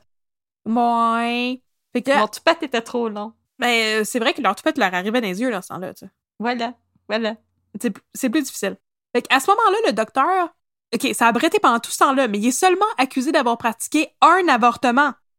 La, la jeune femme qui, euh, qui est comme mise en cause dans cette accusation-là, elle est, on sait pas c'est qui, on dit que c'est une brunette, une jolie brunette. Oh. Elle est originaire de la ville de Québec. Elle avait 21 ans, puis elle dit avoir payé 300 dollars pour son avortement et avoir donné un faux nom à la clinique, à l'accueil, euh, pardon, à l'accueil de la clinique de la rue Beaugrand. Elle aurait eu son avortement euh, en janvier 71. Fait que là, la personne initiale de la poursuite de 70, on dirait qu'elle est plus là. Ils ont trouvé quelqu'un d'autre pour la remplacer qui aurait eu son avortement en 71. En tout cas, switcheroo. Fait que là, parallèlement au procès d'Henry Morgenthaler, là, il y a un événement historique d'importance qui est en train de se dérouler. Qu'est-ce qui se passe? On est en 1973. Qu'est-ce qui se passe en 1973 aux États-Unis, Audrey? Je sais pas. J'en ai parlé tantôt! C'est l'arrêt de la Cour suprême de Roe Ah, contre oui. Wade. Ah Bon. oui! J'étais comme Donc, la en guerre au Vietnam! Ben, oui, mais Aussi. non. Ben, mais c'est non. pas ce cas-ci. Donc, en janvier 1973, avec l'arrêt de la Cour suprême, l'arrêt historique que fut le cas de Roe contre Wade, la Cour suprême américaine décriminalise l'avortement sur l'ensemble de son territoire. Fait que là, il y a encore des lois qui vont, euh, qui vont régir les possibilités d'avortement dans les différents États, mais au niveau fédéral, l'avortement est décriminalisé aux États-Unis. Et suite à cet arrêt historique, le docteur Morgenthaler va faire une sortie publique qui, selon Daniel Prou, aurait eu comme objectif de faire avancer la cause du droit à l'avortement au Canada. Parce que, je veux dire, d'un point de vue légal, si on considère qu'il est en train de subir son procès, là, c'est un vraiment très, très mauvais move. Mais le 29 mars 1972, euh, Henry Morgenthaler va affirmer dans les journaux avoir pratiqué pas loin de 5000 avortements au cours des années précédentes, Oh my god! avec aucune mort et seulement 27 hospitalisations et 6 cas d'hémorragie. Donc, pour C'est démontrer un que... excellent score!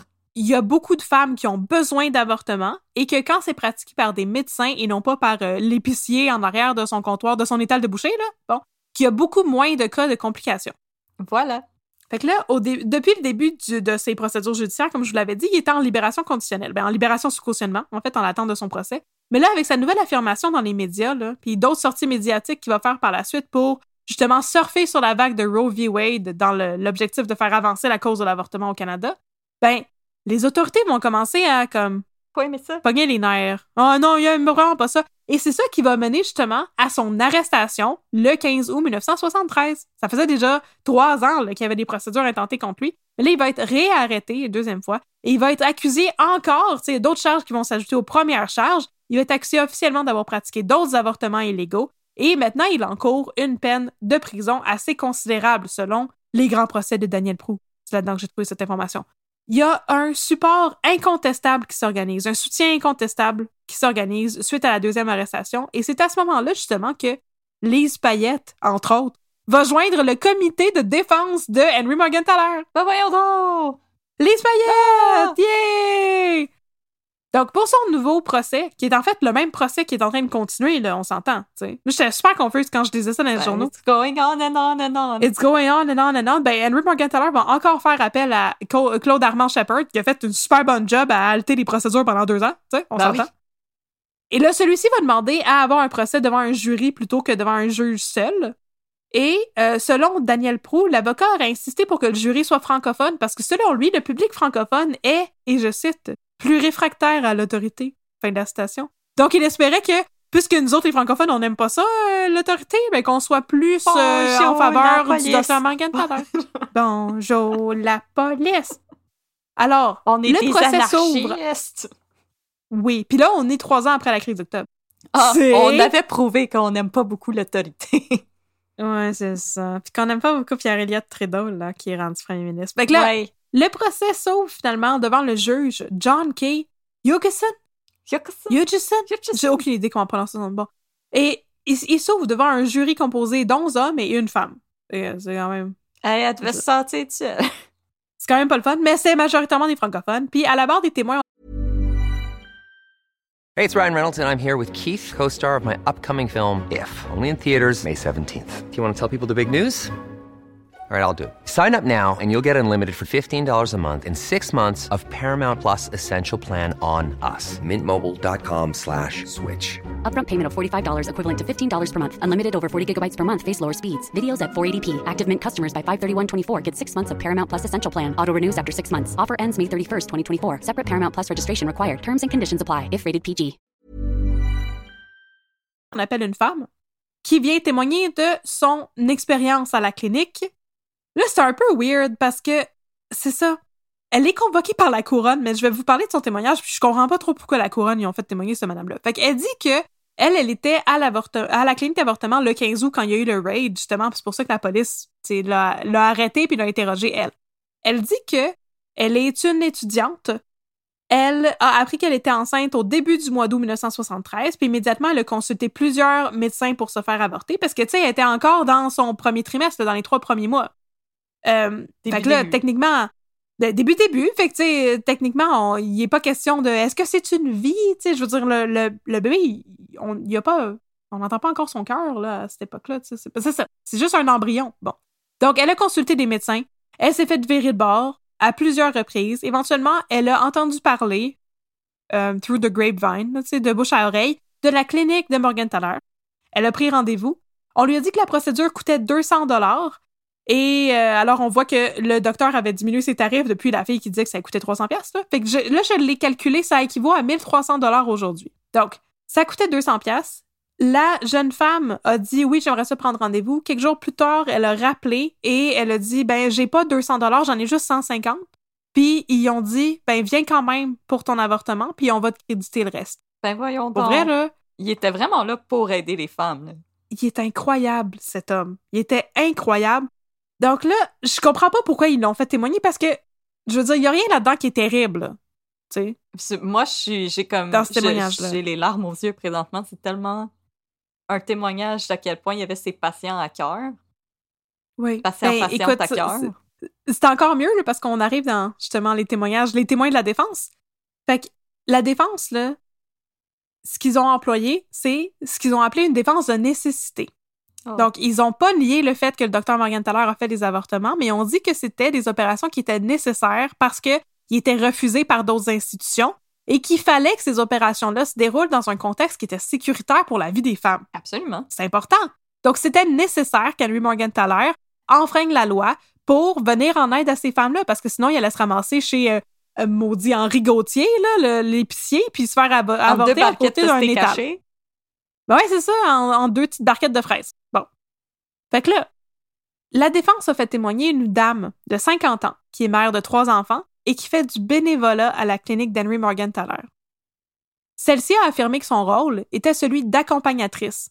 Fait qu'elle était bénévole à la clinique, puis ce qu'elle faisait, c'est qu'elle accompagnait moralement les patientes et qu'elle les aidait à travers les procédures. Fait que s'il y a quelqu'un qui se pointait à la clinique qui pouvait pas avoir euh, son conjoint ou une amie avec, ben, elle pouvait rester dans la salle puis leur tenir la main pendant qu'il se passait les procédures. Puis je pense que c'est important aussi de témoigner, de témoigner, de raconter que je l'ai pas écrit dans mon script, mais je vais vous l'expliquer. Euh, à ce moment-là, la procédure qui était utilisée pour euh, procéder à des, à avortements, c'était la technique du curtage. Ils appellent ça dilatation et curtage, le DNC. C'est encore ça qui est pratiqué à beaucoup d'endroits euh, aux États-Unis, par exemple, mais même au Canada. Si tu fais une fausse couche, c'est ça qu'ils vont te faire.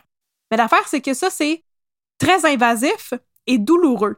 Le docteur Morgenthaler, lui, ce qu'il faisait, c'est qu'il il a comme, il a pas développé ça, mais il était une des premières personnes, un des premiers médecins à utiliser la technique du siphonnage, qui apparemment est moins invasif, moins douloureux, puis qui a moins justement de séquelles possibles pour la santé de la femme, puis surtout sa santé reproductive. Parce que tu pourrais avoir des complications liées à dilatation et curtage qui ferait que par la suite, tu es stérile.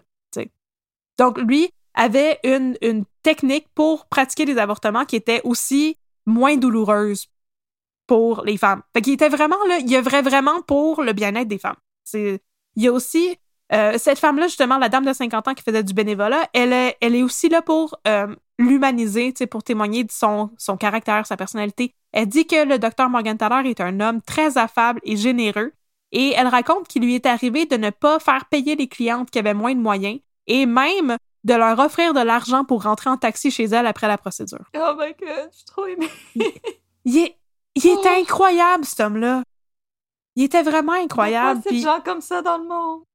Non, pour vrai. Puis c'était vraiment quelqu'un qui œuvrait pour le bien-être de l'humanité. Puis il a, il a déjà dit dans une entrevue, puis là c'est très très grossier là, comme portrait, mais tu sais, je pense que c'est important de le dire quand même, que pour lui, il avait l'impression que si les femmes avaient le droit de choisir quand elles voulaient des enfants, puis comment elles voulaient avoir une famille, euh, il y aurait moins de choses horribles qui se passeraient dans le monde. Puis justement, s'il y avait eu le droit à l'avortement plus généralisé, ben des choses comme l'Holocauste, peut-être que ce serait pas arrivé. Là, c'est très, très, très, très, très large, là. Je veux dire, peut-être que les parents de Hitler voulaient vraiment l'avoir, là. Mais quand même, c'est vrai que grandir dans un foyer où est-ce que tes parents désirent vraiment ta présence, puis ils ont les moyens pour t'élever, puis ils sont capables, puis ils ont les ressources, puis l'aide psychologique, le soutien du corps médical, le soutien de la société, ça fait toute une différence. Ben, c'est vraiment pour dit, ça qu'il euh, œuvrait, lui. Je l'ai un peu dit au début de l'épisode, mais je veux dire, ça a été prouvé maintes et maintes fois qu'une situation de précarité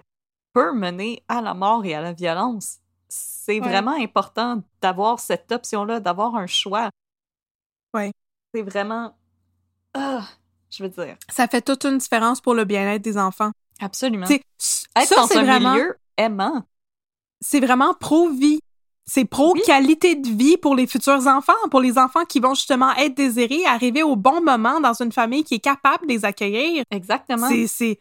Puis là, venez pas me parler, maudit, du foster system puis des- de l'adoption, là. Je veux dire, non, en tout cas.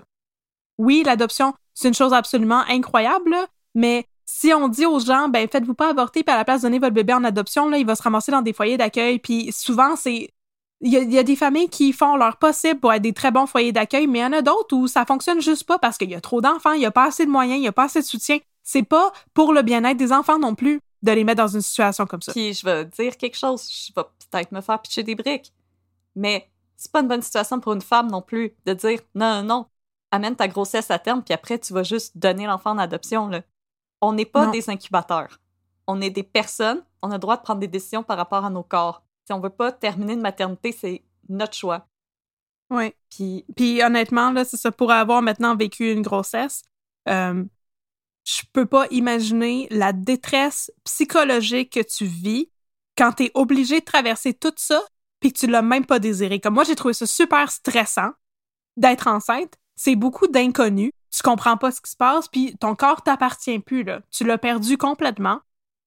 Euh, je peux pas croire, là, que tu voudrais forcer des gens à passer à travers ça juste parce que t'es pas capable de considérer qu'il existe d'autres options.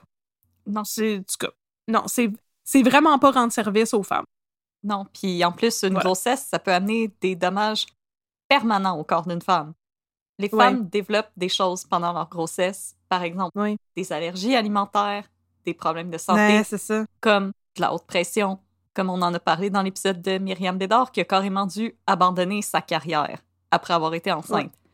Fait que non, c'est une condition médicale qui change le corps, qui change une vie. Fait que non, juste enlever le droit à l'avortement puis dire non, non, mais il y a le droit à l'adoption, c'est pas la même chose. Ça enlève encore Non. un droit aux femmes. Puis c'est une option, mais c'est une option parmi d'autres. Ouais, c'est ça. Voilà. En tout cas, moi, j'avais. Ben, en tout cas. J'avais. J'avais la discussion avec mon chum, puis là, je vais faire une sortie, sortie publique, de partager l'opinion de mon chum. Je, je savais pas c'est qui mon chum, fait que c'est bien correct, j'ai le droit de tout raconter ce qu'il veut. Mais lui, il disait que ça n'a pas de bon sens, puis que ce qui devrait en fait arriver, c'est que les jeunes hommes, quand ils veulent devenir actifs sexuellement, devraient tous subir une vasectomie. Puis là, quand t'es prêt à devenir un, un, un père, là, ben, tu l'as fait, tu l'as fait, euh, tu l'as fait Tu te l'as reverse? fait Je sais pas comment dire ça en français. oui, tu l'as, tu l'as fait plugger. Mais il, il dit parce que ça n'a pas de sens. Effectivement, c'est trop une grosse responsabilité à mettre sur les femmes. Puis c'est juste les femmes qui subissent les conséquences de ça. Euh, aux États-Unis, justement, il- tu sais, à- juste avant Roe v. Wade, ce qui a mené à ça, il avait commencé à, à porter des accusations criminelles contre non seulement les médecins, mais les femmes qui subissaient les avortements. Oui. Ben voyons donc. C'est absurde, puis comme... Puis en plus, Ouais, pour embarquer sur euh, l'argument de, de ton copain, ouais, c'est quand même un bon argument. les pas? femmes, on est fertiles même pas une semaine par mois. là. Ouais. Les hommes le sont tout le C'est temps. vrai, hein? C'est vrai, hein? Messieurs, vous l'êtes tout le temps. En tout cas, c'est vraiment absurde, mais je me rappelle aussi, euh, je m'excuse, la parenthèse s'étire, s'étire, s'étire, mais sur les réseaux sociaux, quand il y a eu euh, le renversement de Roe v. Wade, il y a beaucoup de jeunes couples blancs hétérosexuels extrêmement conservateurs Oh! qui postaient des selfies de eux avec des pancartes et le sourire le plus creepy que j'ai jamais vu et qui disaient Don't abort, we'll adopt. Et il y a des gens dans les commentaires qui les confrontaient, avec raison, Mhm. et qui leur disaient Il y a présentement plus de 155 000 enfants dans le foster care system. Qu'est-ce que t'attends? Et ces gens de répondre Oui, mais c'est long et ça coûte cher. Effectivement. C'est très long et ça coûte excessivement cher que d'adopter. Fait que maintenant, ta pancarte, tu peux la rouler, puis te la rentrer dans le peteux, puis fermer ta gueule. Yay! C'était le, le jugement très controversé d'Audrey. Bon. Donc, pour revenir à notre procès, Backtrack. Henry Morgenthaler va lui-même avoir la chance de s'expliquer devant le jury. Donc là, si tu le trouvais charmant avant, là, je pense que tu vas aimer ce bout-là. Voici une partie de son témoignage qui est mon rapporté babe. dans les grands procès de Daniel Prou. Je commence la citation. Je ne le regrette pas parce que j'ai la conviction d'avoir protégé la santé des femmes et d'avoir rempli mon devoir de médecin. Le docteur confirme avoir pratiqué entre 6 000 et 7 000 avortements depuis 1969 et il dit aussi, et je cite, Au début, je n'aimais pas effectuer ce type d'intervention, mais j'ai compris rapidement qu'un médecin responsable ne pouvait pas abandonner au premier charlatan venu des femmes en détresse et fermement décidé à se faire avorter.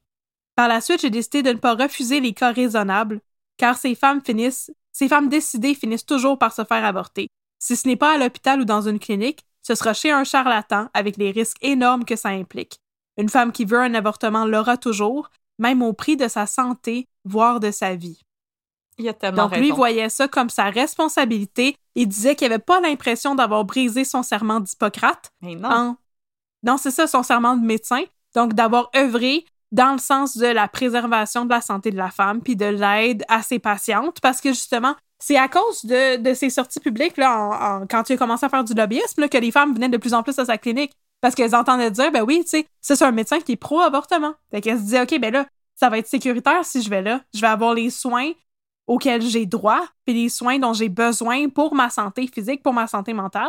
Fait que lui, c'était, il avait l'impression que c'était de son devoir que de les aider. Mais ça fait tellement, ça tombe tellement sous le sens de dire cette femme-là veut se faire avorter, fait que même si j'ai dit non, elle va trouver un autre moyen, puis là, ça pourrait mal finir. Ouais, ça va se finir avec. On en a même pas parlé, mais je veux dire, euh, le nombre de personnes qui se sont ramassées à l'hôpital parce qu'ils essayaient de s'avorter à la maison avec des cintres, là. Ou des aiguilles à C'est- pico. ou des aiguilles à. C'est très, très élevé aussi. Parallèlement au procès, les opposants de Morgan Thaler se font de plus en plus vocaux. Ils publient des lettres dans les journaux et forment des ligues. Par exemple, la fondation d'un fonds commun pour le maintien de la vie se fait en 1973. Le Fonds commun pour le maintien de la vie regroupe 375 000 membres. Personne Et en sa manque de fondation loisirs. est annoncée dans les journaux. Oui. Il y a aussi l'Association féminine d'éducation et d'action sociale qui passe au vote quant à la question de l'avortement et qui publie sa décision dans les journaux. C'est un gros non pour le droit à l'avortement. De la part de l'Association féminine d'éducation et d'action sociale. Fait que, Hey, c'est- pour euh, les gens qui ont regardé la série et lu le livre de Handmaid's Tale, une gang de ma tante Lydia. Mhm.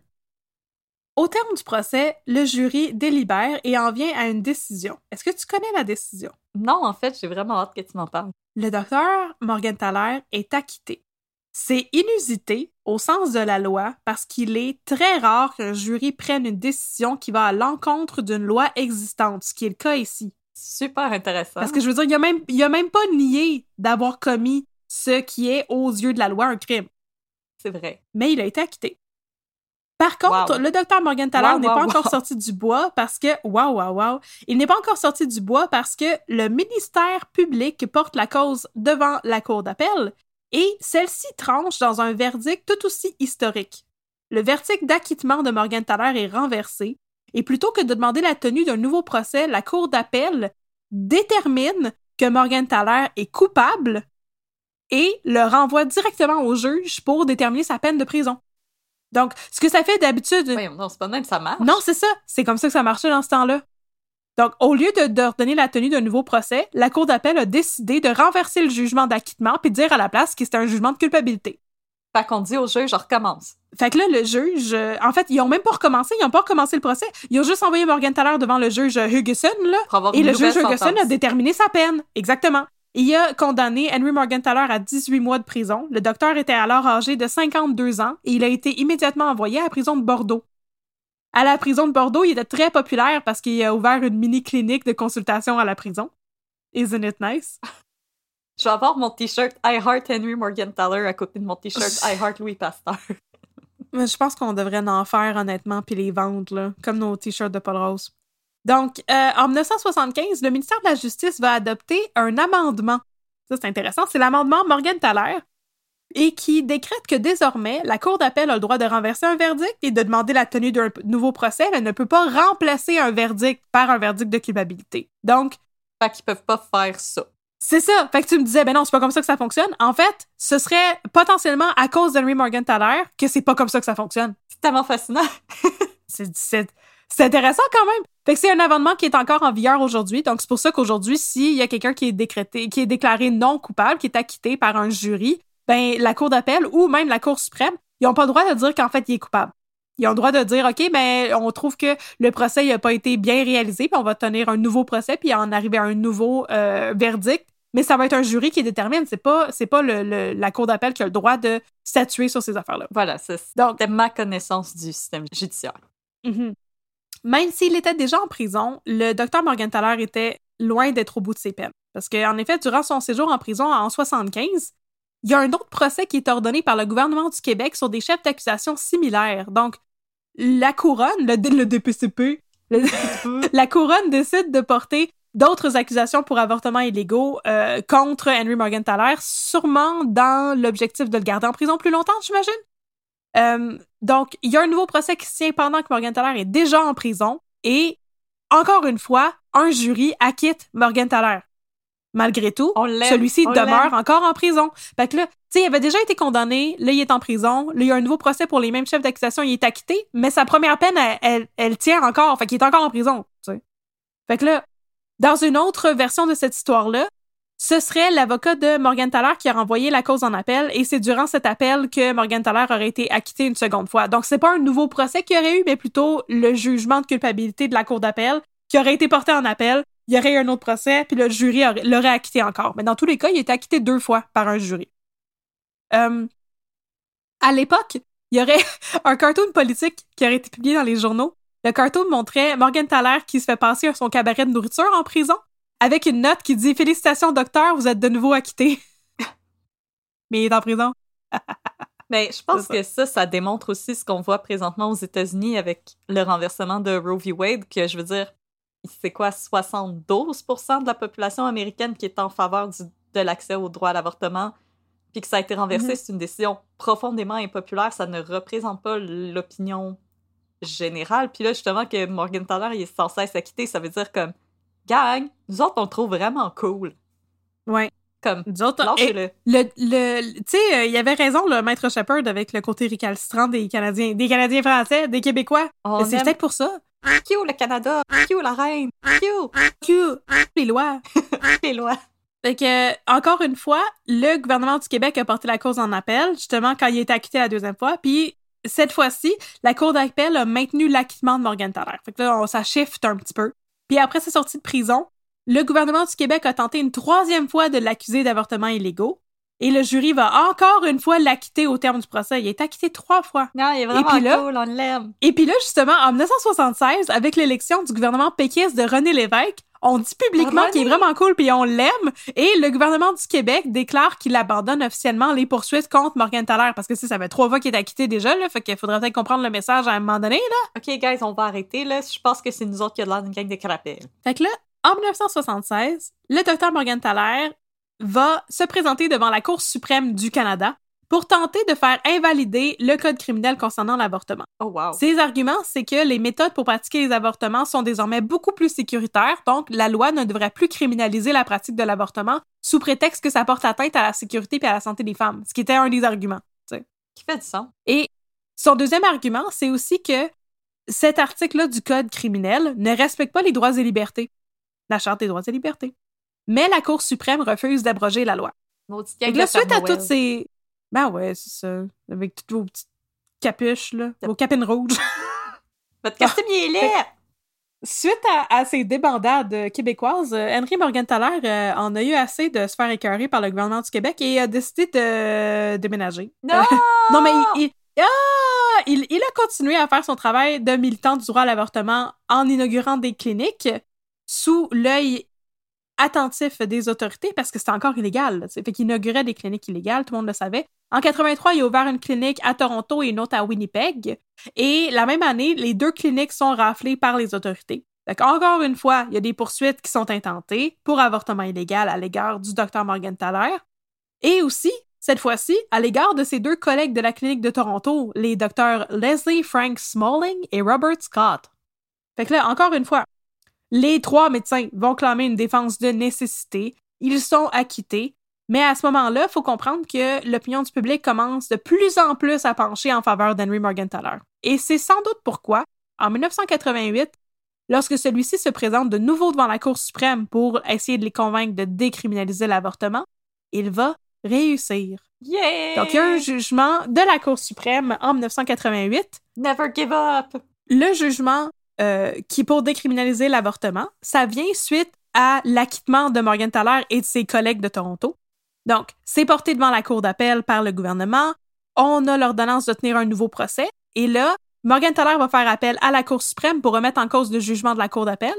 Et la Cour suprême va statuer que, euh, effectivement, son acquittement devait être maintenu et que, en fait, il avait raison et que l'avortement devrait être décriminalisé. Voilà. Donc, c'est cet arrêt-là de la Cour suprême qui est encore en vigueur aujourd'hui. C'est la raison pour laquelle l'avortement est décriminalisé au Canada. Donc, il y aura en 1993 un deuxième arrêt de la Cour suprême en lien avec Henry Morgenthaler, cette fois-ci en lien avec l'ouverture d'une clinique d'avortement à Halifax. Là, c'est très intéressant parce que ce qu'il a réussi à faire en 88 en portant sa cause devant la Cour suprême, c'est décriminaliser au niveau fédéral. Et là, en 93, il avait ouvert une clinique à Halifax et la province de la Nouvelle-Écosse voulait légiférer indépendamment du gouvernement fédéral et lui interdire de pratiquer l'avortement sur son territoire.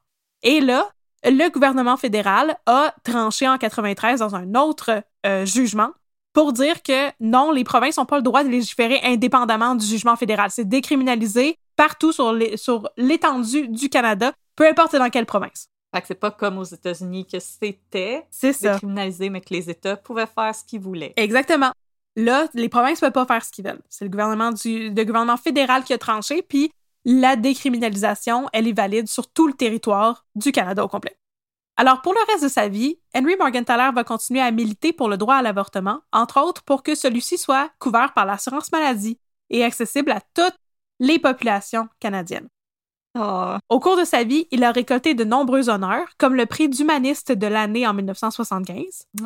un doctorat honorifique de l'Université de Western Ontario en 2005, un Lifetime Achievement Award de l'Association humaniste du Canada et un prix pour service rendu à l'humanité remis par le Congrès du travail du Canada en 2008. Wow. Henry Morgenthaler est aussi membre de l'Ordre du Canada. Et pourtant, la route n'a pas été facile. Lorsqu'il a reçu son doctorat honorifique, il y a une pétition de 12 000 noms qui a été remise à l'institution de l'Université du Western Ontario pour l'inciter à revenir sur sa décision, ce que l'université n'a pas fait. Et quand il a été accepté à l'Ordre du Canada en 2008, après de nombreuses nominations infructueuses, plusieurs membres de l'Ordre ont décidé de démissionner, incluant le cardinal de Montréal. OK, bye. Don't let the door hit you on the way out. Non, c'est ça. Fait qu'il a obtenu plusieurs euh, honneurs dans sa vie, mais malgré tout, à toutes les fois qu'il obtenait un honneur, ben, il y avait un contre-courant. Il y avait du chiolage. Il y avait- il y avait un backlash. haters. Il y avait du chialage. Oui, oui. Haters gonna hate, surtout en ce qui a trait à l'avortement.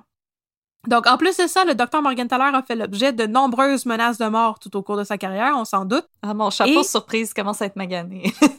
Hey, attends, qui cale-le plus profondément sur ta tête, là, parce que quelqu'un est même allé jusqu'à poser une bombe dans sa clinique à Toronto en 1992, Et, qui euh, heureusement n'a blessé personne. C'est drôle parce que si la bombe avait explosé pendant qu'il y avait des femmes enceintes, euh, la personne aurait tué des bébés. Je, Ah, je ben c'est drôle, je pense que la personne n'avait peut-être pas pensé à ça. Je tenais à le mentionner. Je dis ça de même. Comme les gens là, qui vont euh, bomber des cliniques d'avortement aux États-Unis, je, je tiens à vous le mentionner. Si vous tuez euh, une personne enceinte, euh, vous tuez un bébé. Je tenais à vous en parler. Ah, Bon, mais malgré tout cela, malgré les embûches et les insultes et les menaces et les bombes, le docteur Henry Morgenthaler a persévéré dans son travail pour décriminaliser et augmenter l'accès à l'avortement. Nous avons tous et toutes une dette de gratitude infinie envers cet homme inspirant, et nous sommes vraiment chanceux qu'il ait opéré pendant si longtemps à Montréal. Il y a eu un impact très positif dans l'histoire de la métropole. En 2022, l'opposition officielle à la mairie de Montréal a annoncé vouloir œuvrer à renommer le parc Beaujeu dans l'arrondissement Mercier-Hochelaga-Maisonneuve en l'honneur d'Henry Morgenthaler. Le parc euh, se situe, c'est ça, dans euh, Mercier-Hochelaga-Maisonneuve. Et son changement de nom avait déjà été approuvé par le comité de toponymie du quartier. Puis là, justement, ce changement de nom-là était soutenu par l'opposition officielle à la mairie de Montréal. Pourtant, le projet fait l'objet encore aujourd'hui de beaucoup de controverses et des pétitions de militants anti-choix ont été lancées pour contrer cette décision, dont une pétition qui recèle 12 000 signatures la dernière fois que j'ai vérifié, comme quoi la lutte n'est pas encore terminée, ce que confirme d'autant plus le renversement de la décision de Roe contre Wade par la Cour suprême américaine le mois passé. Donc, en conclusion, je vous dirais qu'on doit continuer à se battre pour le droit à l'avortement, honorant par le fait même la mémoire du docteur Henry Morgenthaler qui est décédé en 2013. Et ce sont sur ces paroles que je souhaite conclure mon cas. Ah, mais euh, il y avait une citation de Simone de Beauvoir que je vais euh, butcher pour vous, euh, auditoristes, mais qu'elle avait dit qu'il va suffire de un, euh, un événement politique, euh, environnemental, pour que les femmes on perde nos droits. Mhm. Donc, bon, j'utilise encore femme de manière très large pour toute personne s'identifiant comme appartenant au sexe féminin, que ça n'en prendra pas beaucoup pour qu'on perde nos droits et je pense que c'est ce qu'on a vu aux États-Unis. Donc, euh, je vous encourage, pas juste les personnes qui euh, s'identifient au sexe féminin, mais toute personne appartenant à un groupe de minorités, de demeurer sur nos gardes. La bataille n'est jamais terminée. Et merci, Catherine. C'était un magnifique, euh, une magnifique histoire de, de procès. C'était super intéressant. Merci. Merci. Puis c'est ça, je veux dire aussi, moi aussi, que c'est ça, quand on parlait des, c'est des droits à l'avortement, là, je parlais bien sûr des personnes qui ont un utérus. Quand on parle des droits des femmes, euh, aussi, je ne je fais pas uniquement référence aux gens qui ont un utérus. Je pense que c'est ça. Ça commence à faire beaucoup de disclaimers, mais. euh, On veut juste être sûr que. pour vous dire qu'on on veut être le plus inclusif possible, nous autres. On veut que toute notre C'est ça, notre communauté euh, de caféinomanes sache euh, qu'on parle de manière la plus large possible. Oui, et que je, ne- je ne considère pas que ça te prend un utérus pour être une femme, en passant. Non, absolument pas. Absolument pas. Mais je voulais. euh, c'est drôle parce que, comme on vous a dit au début de l'épisode, Catherine et moi, on a commencé à enregistrer l'épisode, puis malheureusement, il a fallu qu'on qu'on mette sur pause euh, À cause de mon maudit bobby. à cause du Boboy qui voulait jouer et jaser avec Catherine. Mais c'est pas grave, c'est notre nouvelle réalité. Mais euh, Oui. alors, pendant que j'en ai profité pour me faire un lunch en attendant euh, des nouvelles de Catherine, j'en ai profité pour euh, browser Instagram en tant que millennial que je suis et je suis, son- Mhm. je suis tombée sur une étude du Georgetown Institute for Women, Peace and Security Mhm. euh, qui ont publié leur index des, des positions des pays par rapport aux droits des femmes. Mhm. Alors, c'est un classement euh, de les, des pays où est-ce que les femmes sont le plus en sécurité. Euh, avant de, de vous en parler plus, il se base sur trois aspects. Donc, l'inclusion. Par inclusion, ce qu'on veut dire, c'est euh, l'accès à l'éducation, Mhm. aux opportunités d'emploi et la représentation sur la scène politique. Le deuxième aspect, c'est la justice. Alors, la, euh, la discrimination, des choses comme ça. Mhm. Et le troisième aspect, c'est la sécurité. Donc, euh, le taux de violence conjugale, euh, être cible de, d'actes criminels. Donc, c'est les trois aspects sur lesquels ils se sont basés pour euh, établir l'ordre des pays dans lesquels les femmes seraient le plus en sécurité et euh, que leurs droits sont le plus sécures. Mhm. Et là, euh, j'ai déjà demandé à Catherine, selon elle, le Canada est en quelle position? J'étais vraiment pessimiste, là. Mais tu m'avais pas dit les critères, par exemple, mais euh, c'est ça. En les entendant, je suis comme, oh mon dieu, j'ai pas une bonne perception de notre beau pays. Non, au départ, Catherine était un peu euh, pessimiste et avait mis euh, le Canada comme. Je pense Cinquantième de Ouais, Sando. quelque chose de même. Là, j'ai dit, ouais, le Ouais, non, Catherine, cheer up! Ben non, le Canada, on est en 12e, Bon. qui est pas, c'est pas la fin du monde. On est devant les États-Unis qui sont en 21e. Euh, par contre, c'est des données qui ont été récoltées en 2021. Mhm. Donc, euh, selon moi, dans la publication de l'année prochaine, ils vont être knocked down a few pins. Euh, dans le fond, le Ça Canada, je vous euh, explique que souvent, on score pas plus haut que 10 à cause du, de notre traitement des femmes des Premières Nations. Mhm. Euh, encore une fois, chapeau surprise qui commence à être un petit peu magané. Mhm. Mais Il s'en vient tout crotte, notre chapeau surprise. Mais je peux vous faire un petit top 5 des pays où les femmes sont considérées comme le plus en sécurité. Alors, en cinquième, nous avons le Luxembourg, parce qu'il y a sept personnes qui vivent là. Et c'est écrit à même la constitution de- du pays que les hommes et les femmes ont des droits égaux. Ensuite, nous avons... Les, les quatre femmes et les trois hommes. Ouais, tout le monde est égal. Toi, est égal. Ensuite, nous avons euh, le Danemark, Oh! où euh, tout le monde a le droit d'aller prendre une bière avec Mads Mikkelsen. Mais oui, oui, oui. Tout le monde. C'est un, ça aussi, c'est un droit qui est dans la Constitution, j'en suis persuadée. Inaliénable. En troisième, on a l'Islande, qui ont par Mhm. ailleurs passé une loi pour euh, la paye égale entre l'équité salariale entre les hommes et les femmes. Donc, euh, c'est illégal pour une entreprise de ne pas payer le même salaire pour un homme et une femme occupant la même position.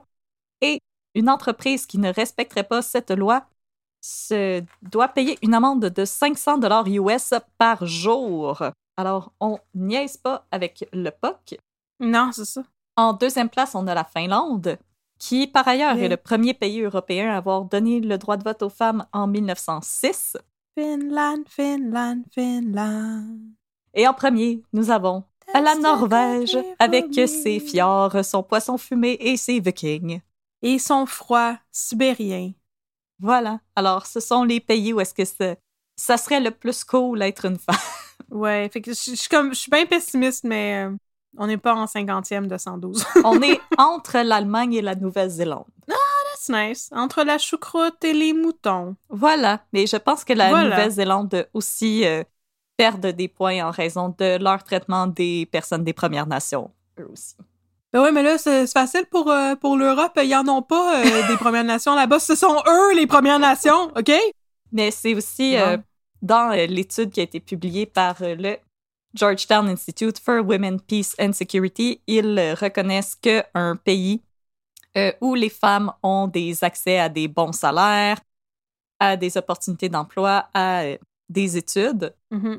euh, ce sont souvent des pays beaucoup plus pacifiques, où il y a moins de turbulences au niveau politique et où les femmes se sentent plus en sécurité à cause de ces raisons-là. Donc euh, voilà, Mhm. c'était euh, c'est un bel addon que je tombe là-dessus en attendant qu'on enregistre cet épisode-ci. Quand même, hein? Je... C'est vraiment... euh, ouais, c'est un, bel addon. Puis ça finit sur une belle note parce que, écoute, moi, là... Ah, quand j'ai vu l'article passer sur il va y avoir un parc possiblement renommé en l'honneur du docteur Morgan Taylor, j'étais comme Ah mon Dieu, mais voir qu'il n'y a pas déjà quelque chose nommé en son honneur, quel homme incroyable. Puis là, quand j'ai appris qu'il y avait des pétitions qui circulaient encore aujourd'hui pour empêcher ça, je me suis dit Mon Dieu, mais que- où s'en va le monde? Et par ailleurs, si, euh, si vous avez envie de pogner les nerfs, vous pouvez regarder Oh. un épisode de Enquête qui est paru il y a quelques années. Il est disponible sur YouTube, ça s'appelle euh, Anti-avortement 2.0 ou quelque chose comme ça, et c'est sur les euh, mouvements anti-avortement au Canada qui ciblent les jeunes, donc moins de 35 ans. Et c'est... On voit à quel point c'est très prédateur. Mhm. Et euh, voilà, Catherine et moi, on l'a regardé et Oh. on a amplement pogné euh, les nerfs. Écoute, il faisait des vox pop dans la rue, là, puis il demandait à des hommes jusqu'à jusqu'à quand tu devrais avoir un avortement? Tu sais, tu devrais avoir le droit d'avoir un avortement? Puis il y avait des hommes qui répondaient comme Ah, moi, je pense que tu devrais jusqu'à comme quatre ou six semaines. Puis là, ça montre non seulement justement qu'ils sont mal informés, mais qu'en plus, ils sont mal informés. Non, mais je pense que la réforme n'a pas fait sa job. Non, Parce que il y a souvent, il y a beaucoup de gens qui sont même pas au courant qui sont enceintes avant six semaines, des fois huit semaines, ça, dépendamment de ton cycle menstruel. il y en a qui sont jamais au courant qu'ils sont enceintes. Surprise! Ouais, puis là, ça fait l'émission à TLC. I didn't know I was pregnant. Ah! Ça, puis il y avait la question dans le Ah, donc, euh, aussi. euh, Est-ce qu'une personne mineure enceinte devrait avoir la permission de ses parents pour se faire avorter? Puis tout le monde répondait oui. Oui! ouais. Ça me dépasse. Ça me, Ben, euh, ça me dépasse.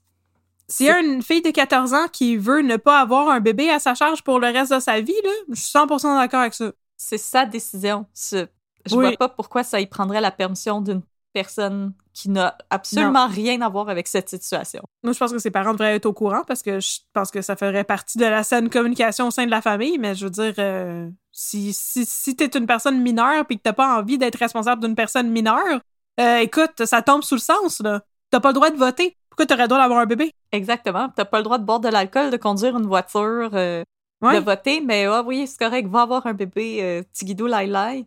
Voyons donc. Ça n'a pas d'allure, la vie. En tout cas, bref, c'était notre épisode consacré euh, à la vie et les, la bataille qui a pas d'allure, la vie. de Henry Morgenthaler.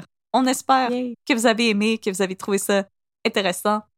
Et maintenant, si euh, vous avez aimé ça et que vous en voulez plus, on vous invite à nous suivre sur les réseaux sociaux. Nous sommes sur Facebook, à un peu de crime. Nous sommes sur Instagram, à un peu de crime dans ton café. Et si vous aimeriez nous écrire un courriel pour nous jaser, nous saluer, faites nous écrire un peu de crime at gmail.com. Mais bien entendu, faites aussi nous envoyer des euh, messages privés sur les différentes plateformes. Ça nous fait toujours plaisir de jaser avec vous. Vous êtes super intéressants et intéressantes. Vous avez toujours des belles choses à nous dire. Alors, gênez-vous jamais. Et aussi, vous pouvez, euh, comme Christophe et les, nos chers euh, amis animateurs de Distorsion, nous recommander du café, encore une fois, via les mêmes canaux. Et nous vous rappelons que si vous aimeriez vous gâter, nous avons une boutique Threadless où est-ce que vous pouvez vous procurer Oui. des maudits beaux t-shirts de babine.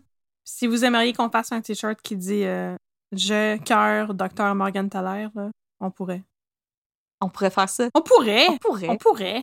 Ben oui. Y a-t-il un public pour ça? Il y avait eu un public pour notre t-shirt de Paul Rose? Est-ce que maintenant il y aura un public pour euh, une autre figure marquante euh, du Québec? Laissez-nous, Hmm, laissez-nous le savoir, ça nous intéresse. Ouais. Et sinon, pour... euh, Oh, ce serait donc beau. Ce serait donc beau, la vie. wow. Wow. wow. Wow. Alors, pour nous remettre de nos émotions, Oh! S'il y en a qui en ont assez, qui veulent aller jouer dehors, c'est correct, on vous comprend, c'est l'été. On vous dit euh, à dans deux semaines pour un nouvel épisode de, de Crime et de Café. Et pour Mhm. ceux, elles, que ça intéresse et qui en veulent encore, qui en veulent plus, on vous invite Ah! à rester pour Toujours plus! les deux minutes de babine, où est-ce qu'on va vous jaser de. District 31 avec le moins de contexte possible? Alors, Yeah! pour ceux, elles qui débarquent à cet arrêt, à la prochaine. Et pour ceux, elles qui restent, les deux minutes de babine, ça commence ici. Maintenant! Deux minutes de babine.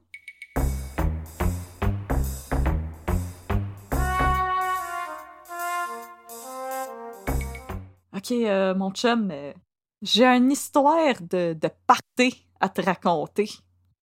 Oh yes, me sortir la flûte euh, puis euh, Le les, petit chapeau les pointu. flûtes, les flûtes de champagne puis la flûte euh, pour faire pri. T'as tout compris. Yes. Fait que c'est l'histoire de Patrick Bissonnette, a.k.a. Babine, Ah, mon amour, Babine. lui. Fait que on est euh, à la fin de la deuxième saison.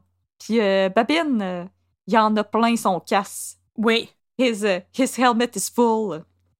Ben oui, écoute, parce que c'est pas facile d'être un sergent de détective. Au 31, tu sais, comme sa, sa Mhm. conjointe a été euh, tuée par euh, des membres du crime organisé. Son nouveau boss a été tué par des membres du crime organisé. Ça va pas bien. Il est fatigué. Tout, tout le monde qui connaît a été tué par des membres du crime. Et euh, son cher collègue euh, est dans ma tête amant, Poupou, aussi euh, reçu des menaces du crime organisé. Non. Tout le monde sait que son amant, c'est Maxime. Ouais, c'est vrai, je m'excuse. Bon. Mais Maxime Vézo va être tué par Être tué le par crime organisés. Vous voyez, euh, vous voyez la variété dans l'écriture de Luc Diane, on aime ça. fait que là, Les crimes organisés, c'est comme il est responsable, responsable de de, tout. 95% du monde qui meurt à Montréal. Dans- Dans, Exactement. le district 31. Les- ouais. OK. Fait que là, notre cher Patrick, euh, il en a plein son casse. Il a besoin de prendre des vacances. Fait qu'il annonce qu'il va clore euh, l'enquête sur la mort de sa conjointe, la radieuse Nadine. Et ensuite, qu'il va Mhm. partir faire le tour du monde, parce qu'il est écœuré. Mm, Il est écœuré. Il veut plus entendre parler de police. Il va partir hiker le Kilimanjaro. Exactement. La véritable raison était que Vincent Guillaume Otis n'était pas disponible pour filmer le début de la troisième saison, alors il fallait trouver une excuse pour qu'il ne soit pas là. Mhm. Mais, alors, C'est drôle parce que l'audio a bugué de mon bord, puis je t'entendais le dire vraiment très très vite. Vincent Guillaume t'étais pas disponible pour assez ça. T'es comme, oui, effectivement, c'est ça Non, l'explication. non, c'est parce que Louis José est sorti d'en dessous de mon bureau puis il s'est mis à raconter les deux minutes de Babine à la place. ça rendait ça encore meilleur. OK, Oui. fait que là... Donc, on s'entend. La raison pour laquelle Patrick part, c'est parce qu'il est en burn-out. Il est plus capable. Épuisement professionnel. Hashtag épuisement Il est professionnel. en train de faire un épuisement professionnel. Alors, la gang Mhm. du 31 décide de lui organiser un party de départ. Mais là, là, je vais péter la balade à tout le monde.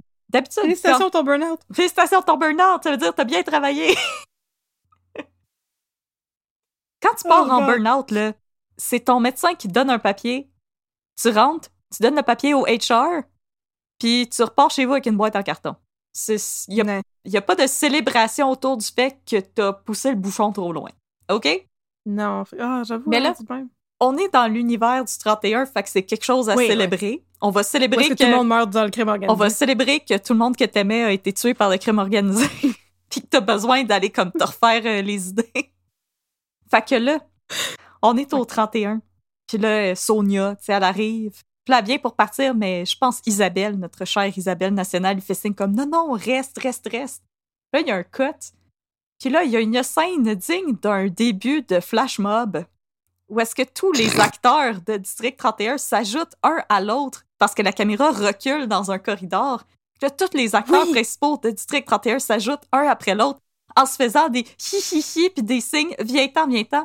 Mais le problème, c'est que parfois on voit que les acteurs étaient dans le cadre de porte et attendaient leur cue. et avec c'est le début d'un lip dub? Est-ce qu'on est en 2007? ça avait de l'air des débuts d'un lip dub. Tu vois, Nice. surtout comme on voyait des fois qu'ils étaient de dos dans un cadre de porte et que là, quand les acteurs passent à côté d'eux, ils font comme Ha ha, j'arrive!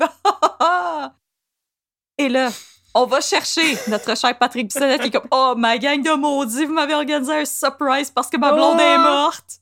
Puis là, tout le monde se lève et va dans la salle de réunion où est-ce que pour, euh, je sais pas moi, 20 personnes, il y a deux plateaux de 15 sushis Oui, c'est vrai, par exemple. et une bouteille de champagne. Mhm. Mhm. Et là, on demande à notre cher Patrick de faire un speech. Puis Patrick il est comme Oh wow, vous m'avez organisé un party parce que je suis en train de péter ma coche, j'ai donc bien faim. Et là, en débouchant le champagne, il se met à faire un speech. Il dit Ah, j'aimerais dédier ce speech à ma conjointe morte, à mon boss mort et à Poupou qui a failli se faire tirer dans la face. J'aimerais dédier ce speech à tout le monde qui est mort. Puis là, il y a comme un. Puis là, tous ses collègues pleurent. Là, tous ses collègues pleurent, mais dans la scène, il y a tous les acteurs Oh. comme habituels. Alors, Isabelle Roy, Stéphane Pouliot, Bruno, Chiasson. Mais il y a aussi Mhm. deux figurants qui ont de l'air perdus. sont juste comme Oh, wow, c'est Vincent Guillaume Matisse. Wow, wow, wow, wow. Tu penses qu'il va me signer un autographe quand on va quand on les cote? Et là, Qu'est-ce que je fais ici? que- oh, je vais applaudir, je vais applaudir. Je pense, OK, yeah! Ah, Yeah! Oh, c'était beau. Oh, c'était beau. C'était beau, c'était beau. Non, je peux pas parler. Je suis pas, je suis pas dans cette pay range-là. Qui parle? Oh, je les connais pas, ces gens-là. Je suis pas dans cette pay range-là. Je peux pas parler. Je peux juste applaudir. Non, c'est ça. Je suis juste troisième rôle. Puis là, après un, un moment de silence, Poupou est comme Ha! OK, on va boire du champagne parce que c'est déprimant, quelque chose de rare. Et la scène finit sur Babine, les yeux pleins de larmes, qui boit du champagne. Et voilà, je tenais à vous parler de cette scène parfaitement absurde et vous dire, s'il vous plaît, n'organisez pas de party de départ pour vos collègues qui font des burn C'est ça que j'allais dire. C'est vraiment un cautionary tale pour nous apprendre de... C'est pas une affaire à célébrer que quelqu'un fait un burn-out. Comme vous pouvez envoyer une carte de comme j'espère que tu vas aller mieux, envoyer peut-être un petit cadeau Ouais. de, de get well soon, mais organisez pas un party. Ce n'était pas des circonstances qui demandaient un party. C'était d'une absurdité que j'ai rarement vue. Et euh, voilà, c'était. Je voulais te parler de, Mais- de ce party vraiment absurde que nous autres on a manqué parce qu'on était sur un call partner. Ouais, c'est pour ça qu'ils nous ont remplacés par deux figurants qui savaient pas ce qu'ils faisaient. Ouais, les figurants qui étaient juste comme Oh wow, c'est Vincent Guillotis, il est bon, j'avais aimé dans Bobine. Oui, peut-être qu'ils se demandaient comme, hey, si j'avais le droit de parler, ce serait quoi le nom de mon personnage? Moi, je- étaient juste dans leur tête. Ouais, puis de moi, je, Regarder les acteurs, les comédiens qui ont le droit de parler. je puis que je serais un Ah, François. Ah, me semble que moi, je serais une Ghislaine. Non, ça, ça serait un bon nom Ça, pour aller avec mon serais une bonne policière. Ah oui, oui, oui, oui, oui. Puis euh, Poupou, il a un kick sur moi, mais il veut pas me le dire. C'est ça mon backstory. Ben, je sais que c'est ça ton backstory. Audrey, non, non, je parlais pas de moi, je parlais de la figurante. non, je parlais de la Fais figurante. pas semblant! bon, C'est une backstory à tout le monde, ça. en tout cas, merci, merci pour cette belle histoire de burn-out. Hey, c'était une belle histoire. euh, puis euh, encore une fois, n'organisez pas de party à vos collègues en burn-out, ils veulent juste rien savoir. Mais on va aussi souhaiter que personne fasse de burn-out, c'est vraiment pas le fun. Non, non, Fait effectivement. que prenez soin de vous, lâchez vos Ouais. écrans, allez prendre un bain, écoutez le chant des oiseaux, allez prendre une marche, profitez de la vie, Oui. C'est le temps de manger de la une petite molle, là. C'est le temps. allez manger une petite molle dans le parc Henry Morgenthaler. Ouais. Cet homme qu'on adore. Allez faire des graffitis sur l'affiche du parc Beaujeu pour euh, écrire Henry Morgenthaler en place. Écrire Aïe, cœur, Henry Morgenthaler. Ça rime. Ça rime en plus. Ça rime parce que c'est vrai. Voilà. Fait que c'était Voilà. ça que je vais te compter, partner, le party le plus awkward auquel j'ai jamais assisté. Parce que j'ai vraiment- littéralement jamais assisté. Non, effectivement, effectivement. Alors voilà, Et là là. 14 partner. Merci, mon chum. 14.